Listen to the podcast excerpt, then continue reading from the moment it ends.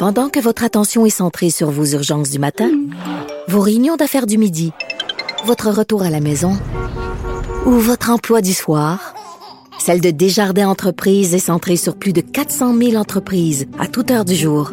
Grâce à notre connaissance des secteurs d'activité et à notre accompagnement spécialisé, nous aidons les entrepreneurs à relever chaque défi pour qu'ils puissent rester centrés sur ce qui compte, le développement de leur entreprise. Comme les autres.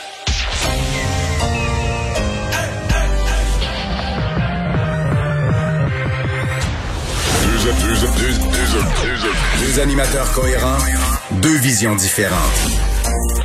Une seule émission, pas comme les autres. Mario Dumont et Vincent Dessureau. Cube, Cube Radio. Bonjour tout le monde, bienvenue à l'émission. Passez ces deux heures à vous résumer euh, la journée, une journée euh, euh, remplie, pas tellement de bonnes nouvelles malheureusement, mais néanmoins remplie de nouvelles. bonjour Vincent. Salut Mario. Ouais, alors ben oui, une journée, c'est pas nécessairement des nouvelles positives. on est un peu dans la, vraiment c'est comme le film de, de, certains des éléments du printemps, les pires moments du printemps euh, qu'on voit se rejouer devant nous. Hein? Ouais, puis on voit, je pense, euh, quand tu te promènes dans la rue, euh, les visages sont plus longs. Là. On dirait qu'il faut retourner au combat, mais qu'on n'a pas, on n'est pas, on s'est pas encore remis du premier, là, de la première bataille. Puis je pense que c'est le sentiment qu'a M. Legault aussi de devoir donner comme mandat aux Québécois de faire quelque chose que, ben, visiblement, ça leur tente pas. Là. Ouais. Ceci dit, bon, euh, les chiffres aujourd'hui, euh, c'est le, nombre d'hospitalisations qui a refait un bond euh, quand même, le, bond le plus important des, des, derniers mois. Ouais, parce que si on se souvient, quelques semaines à peine, les hospitalisations, c'était 4-5, des fois stables, même des fois en baisse encore, et quelques semaines, c'était encore en baisse de 1 ou 2. là, on n'est plus là, là, 35 hospitalisations, puis on le voyait la semaine passée, puis tu t'en faisais la remarque. Supplémentaire. On, 35 supplémentaires, donc on est à 247 personnes hospitalisées. Euh, donc, tu vois, une, ça monte plus presque Le double, c'est presque le double de lundi à huit jours. Là. Absolument. Voilà, 130 à peu près. Là. Et c'est une montée qui est assez stable, assez soutenue. Quatre euh, personnes de plus aux soins intensifs également. Sept nouveaux décès. Donc, on voit qu'avant, c'était que des cas et que là, euh, on commence, ça commence à être plus pesant pour les autres chiffres. Au niveau des cas, c'est quand même une journée où c'est haut, presque 800 cas, 799 cas. Et encore une fois, ce qu'on peut noter, c'est que c'est vraiment là dans beaucoup de régions. Euh, aujourd'hui, là, et par rapport à la population, c'est vraiment capitale nationale, 169 cas dans la capitale nationale. Euh, la Montérégie aussi, 121 cas. La région de Montréal, 234. Vous voyez, bon, l'Outaouais, 36. La Mauricie, centre du Québec, 40. Gaspésie de la Madeleine, 21. Euh, donc, c'est dans beaucoup de régions, ce sont de l'eau. C'est démonté pour ces régions-là, effectivement. Et peut-être dire que, bon, pour Montréal, on explique qu'on a 61 personnes hospitalisées sur le territoire de la ville de Montréal, 17 aux soins intensifs, des quartiers qui sont plus touchés comme Parc Extension, Outremont, euh, Mont-Royal également sont plus touchés, et euh, une personne euh, qui, qui bon qui est en isolement préventif, c'est le président de l'Assemblée nationale qui informait la population un peu plus tôt aujourd'hui, François Paradis, qu'il s'est placé en isolement tout simplement parce que son épouse avait des symptômes s'apparentant à ceux de la COVID, alors qu'il y avait des travaux en chambre aujourd'hui. Alors il était il était absent, François Paradis. Le gouvernement qui a repris, euh, on a l'impression, le, taureau par les cornes du point de vue de la communication. Euh, en fait, c'est même assez rare parce que c'est ça fait ça fait comme deux points de presse en moins de 20 heures. Oui, parce qu'on est habitué à un moment donné au point de presse aux 24 heures, à 13 heures à tous les jours. Là, il y en a eu un hier à 5h30. Là. Alors, euh, ça va ça, ça, ça, ça, va vite alors qu'on est bon qu'on est en moins, moins de 24 heures dans cette alerte rouge dans plusieurs régions du Québec. Et je pense que M. Legault voulait revenir sur certains points qui ont fait réagir, préciser également euh, et lancer un appel aux jeunes qui, selon lui, sont quand même une source importante. En fait, 50 des nouveaux cas, c'est les jeunes. Il avait un message pour eux, je vous le fais entendre. Aujourd'hui, je veux lancer un message spécial aux jeunes. Bon, vous l'avez vu, presque la moitié des nouveaux cas viennent des jeunes de moins de 30 ans. On comprend très bien que les risques sont moins importants chez les plus jeunes, qu'il y ait des conséquences graves, quoi que ça arrive euh, de temps à autre. Mais il y a une conséquence pour la deuxième transmission. Si les jeunes euh, transmettent euh, le virus à leurs parents, à leurs grands-parents ou que leurs parents transmettent aux grands-parents, ben là, ça met des vies en danger.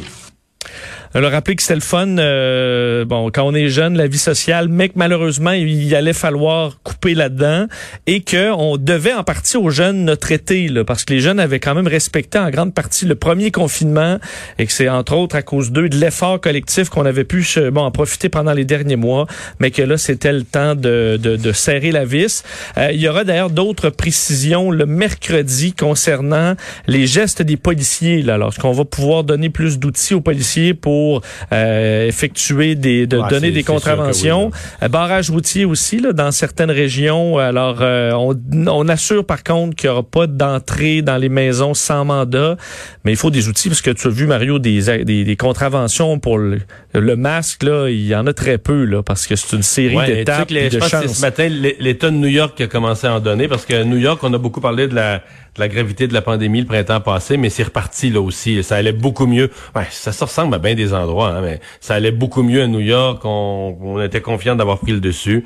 Et là, depuis quelques jours, une couple de semaines, là, c'est reparti à la hausse là aussi. Donc, euh, on, a implanté, je pense que je voyais ça dans un journal américain, là, je pense que c'est à partir d'aujourd'hui, ou c'est annoncé aujourd'hui, mais on va donner des contraventions pour le refus de porter le masque. Et euh, l'application, on va en parler dans les prochaines minutes d'ailleurs avec un invité, mais l'application Alerte COVID, euh, l'application de traçage du gouvernement fédéral va arriver finalement au Québec. Ça a été confirmé par le ministre de la Santé, Christian Dubé. Il a dit la réponse est oui. Ce sera pas une application québécoise. On avait dit qu'on voulait travailler sur euh, les entreprises d'ici pour la faire, mais là, l'application, elle existe au fédéral. alors, faut croire qu'elle fonctionne et on va on va l'utiliser. Il y aura d'autres options là, d'autres pour travailler sur des, des, applications différentes dans les des firmes québécoises, mais pour l'instant, ce sera l'application du gouvernement fédéral. Euh, faut dire aussi que l'opposition, Mario, euh, commence à être un peu plus critique. hein, ouais. Euh, on a vu, ben d'ailleurs, M. Legault hier qui disait avoir parlé au euh, parti d'opposition. Je pense que ça en a irrité quelques-uns qui disaient ouais, un peu nous on nous a informé de la décision, mais il y a une différence entre nous nous appeler pour nous informer puis nous, nous nous consulter là. Mais Pascal Bérubé disait avoir pris à peu près euh, tout dans la conférence de presse au même moment que tout le monde. Et euh, plusieurs de ces, euh, de ces, bon, en fait, des trois oppositions demandent à François Legault de justifier davantage le reconfinement, de leur donner les chiffres, les avis de santé publique. Je fais entendre les trois chefs de l'opposition à l'instant sur leur réaction aujourd'hui. Pour collaborer, il faut qu'il y ait de la transparence. Puis pour qu'il y ait de la transparence, il faut qu'on ait les informations et il faut qu'on comprenne comment les décisions sont prises. Aujourd'hui, on a de la difficulté à comprendre la, manière dont les décisions sont prises. C'est terminé le temps où on demande aux oppositions de partager le message sans avoir aucune indication sur comment les décisions ont été prises. À chaque fois, chaque jour, nous allons demander les avis publics. Ce que la santé publique propose comme étant des pistes au gouvernement, il faut que ce soit connu. Parce que sinon, le doute s'installe. Et ça, c'est pas bon pour mobiliser une population pour lutter, et je le rappelle, contre un virus qui est euh, largement répandu et meurtrier. Bon. mais je peux te dire une chose, les partis d'opposition, je, comprends ce qu'ils disent, puis en même temps, il y a une partie où, euh, je veux dire, excuse-moi, mais c'est le gros opportunisme. Je sais pas si tu as entendu le message que Manon Massé a enregistré. Quand on parle du populisme de gauche, là, c'est épouvantable. C'est, c'est le, le gouvernement Legault, a pas de problème pour les grosses compagnies, mais là, aujourd'hui, avec les décisions d'hier, c'est les petits travailleurs qui payent. En fait, c'est, il parle d'Amazon, que le gouvernement Legault est du bord d'Amazon, mais contre les petits travailleurs je sais pas de quoi elle parle, franchement, mais tu sais, quand on dit le populisme, tu sais, les gros contre les petits, le, le petit est laissé de côté. Ce que fait Jack Meeting au fédéral avec Justin Trudeau, là. Il dit que Justin Trudeau, ses amis millionnaires et milliardaires, puis là, qu'il laisse ouais, mais là, dans ce cas-ci, tu dis, à quoi c'est relié avec l'annonce d'hier? Les petits, les gros, les riches, les pauvres, tout le monde est dans le même cibole de bateau. Euh, tu comprends? Il y aura pas plus de monde qui vont aller manger au Valentine qu'il y a de monde qui vont aller manger des restaurants. Au, ouais, au McDonald's. À 200 piastres leur pote, tu comprends? Excuse-moi, là. Mais on, et, et, les propos de, de, de Pascal Bérubé, c'est plate à dire, là, mais quand tu donnes aux, quand tu dis aux gens les décisions, il dit mettons sur les restaurants, les décisions sont prises, la santé publique, tu proposes ça ce que tu induis, là, c'est que ça aurait pas dû être fermé, les restaurants. Donc, ils disent, on, on s'oppose pas aux décisions. Là, on demande pas aux gens le non-respect des mesures sanitaires. mais tu donnes toute la viande aux gens là, pour pour euh, contester les décisions euh, qu'elles ont été prises sur la base. Tu laisses entendre qu'elles ont été prises sur la base de rien. Et euh, donc, c'est on, parce que je comprends, l'opposition, là, sont, sont coincés. Là. ils veulent prendre leur place. Ils sont sur les lignes de côté depuis longtemps, puis là, ils, ça. ils sont allés. Là, ils veulent prendre leur place, mais on comprend que là où ils s'en vont, aujourd'hui, là, mettons que là où ils s'en vont, c'est de dire, bon, ben là, on veut montrer que le gouvernement gère mal. On veut que les gens respectent pas les règles de distanciation. On veut que les gens contestent les règles.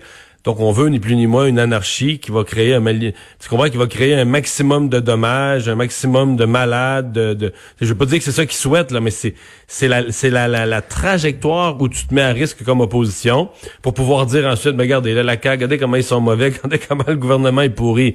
Mais tu sais, c'est un, un arme à deux tranchants. Là. Mais il peut y avoir, j'imagine, M. Legault prendre ses décisions avec ses plus proches collaborateurs, mais est-ce que c'est possible d'avoir une réunion euh, de temps en temps avec un représentant de chaque parti pour vraiment que chacun mette, des idées? Là? Ouais.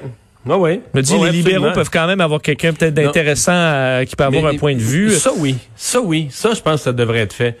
Ce qui ne peut pas être fait, c'est ce qu'ils ont dit. C'est comme si la... Parce qu'il y a toujours cette notion qu'il devrait avoir des espèces de critères objectifs, que la santé publique aurait des chiffres magiques en fonction desquels tu décides de fermer ou pas fermer un restaurant, mais tu le décides pas vraiment, un peu comme un ordinateur, tu comprends?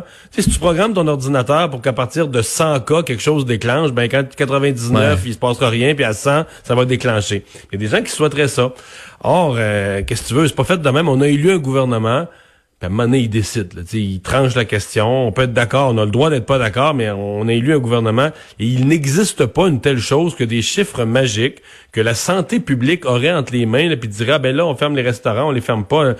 ce sont des décisions cruelles, difficiles, épouvantables. Je, le conçois bien pour les euh, pour les restaurateurs. L'autre affaire qui, qui, est un peu mensonger, les oppositions, ça va bien. Euh, on dit, euh, est-ce qu'il y a eu des éclosions dans les restaurants et les bars, et tout ça, jusqu'à quel point il y en a eu?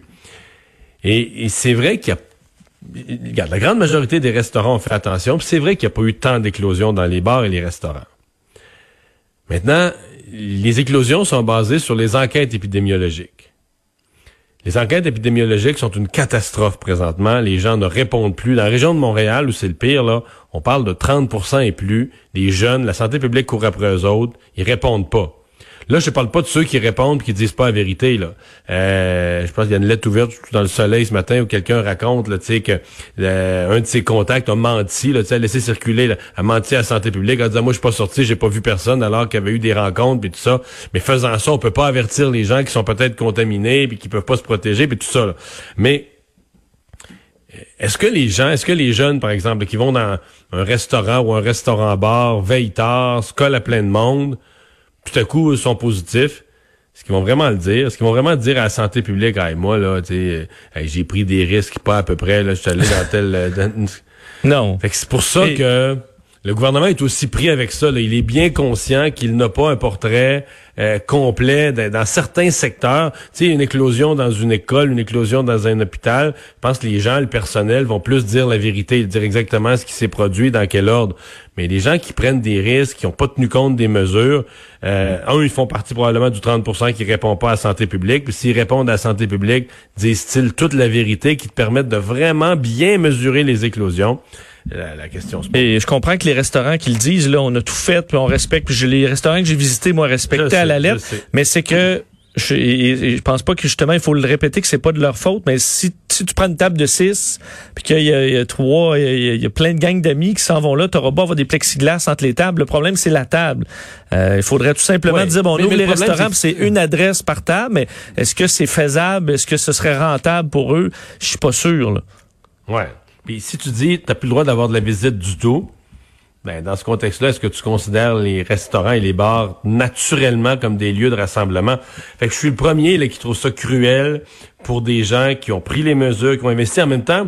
Faut pas tout noircir. Là. Si t'es un restaurateur, mettons que le programme du gouvernement qui devrait sortir demain ou après-demain, mettons qu'il est bon pour les restaurateurs. Ben bon, pas pour faire une passe de cash, mais pour les meubles, pour sauver les meubles. Bon, mettons que le programme il est bon, euh, t'as quand même pas peux quand même pas dire que tu as mis le plexiglas puis tout ça pour rien. Là. Si tu peux rouvrir dans le, 29 octobre, après les 28 jours, si tu peux rouvrir, tu vas être encore en pandémie euh, pendant des semaines et des mois. Là. Ça t'a donné quand même l'été aussi, là. Dans certains cas, Ça t'a donné un peu la tête hors hors de l'eau. hein. C'est ça, ça t'a donné l'été, puis ça va être encore nécessaire. C'est pas vrai que le 29, là, on démange les plexiglas, puis il n'y a plus de mesures. Si les restaurants peuvent rouvrir à la fin octobre ou s'ils peuvent avoir un temps des fêtes, ça va être avec toutes les mêmes mesures. Donc, euh, on, est là-dedans. Une fois que j'ai tout dit ça, si j'étais propriétaire d'un restaurant, est-ce que je serais moi-même euh, aux abois, découragé aujourd'hui? Est-ce que, tu sais, et, et- c'est là que je dis, mettons, Pascal Bérubé, c'est évident qu'il joue ces deux tableaux. Là. Il veut dire aux gens, je, suis- je suis responsable, tu sais, mais de l'autre côté, il veut que les restaurateurs qui l'écoutent disent, ouais, il a raison, là, sur quelle base, sur quelle données ils se sont basés là pour fermer tout, puis tout ça pour nous fermer. Donc, tu sais, tu veux, tu veux, tu veux que les gens qui sont pour entendent que t'es, que, que les gens qui sont pour la, la, la prudence disent, ouais, ouais, en gros, l'opposition dit supporter le gouvernement, mais tu veux que les gens qui sont contre disent, ah, euh, Bérubé a posé les bonnes questions. C'est une ligne mince de te jouer sur les deux tableaux comme ça, mais une ligne, à mon avis, difficile à long terme. là. Et au pouvoir, euh, et qu'on peut pas jouer au pouvoir, là, faire plaisir à tout le monde, non, malheureusement. Non, non, non, non. Mais là, j'ai senti ce matin que les oppositions étaient parties. Et dans une société où il y a une multitude de tensions sociales, euh, si l'opposition critique, questionne chacune des décisions du gouvernement euh, face à la pandémie, ça va être bien. C'est ce que moi je sens venir, là, la, la, la pagaille, l'anarchie. Je veux dire, la deuxième vague va se vivre, à mon avis, euh, dans des tensions sociales, dans des difficultés euh, beaucoup, beaucoup Ben, plus grandes que la, que la première. Ben, moi, j'entends autant, parlais- ben, j'entendais autant de gens qui me disaient, ben, pourquoi on, tant qu'à fermer, on ferme pas un mois tout, puis on arrête comme la première fois, puis d'autres qui disent ça a aucun bon sens, puis faut On en ferme ouvrir. trop, ouais. Alors, euh, il n'y a pas de bonne réponse pour le gouvernement en ce moment. Le choix en deux mots.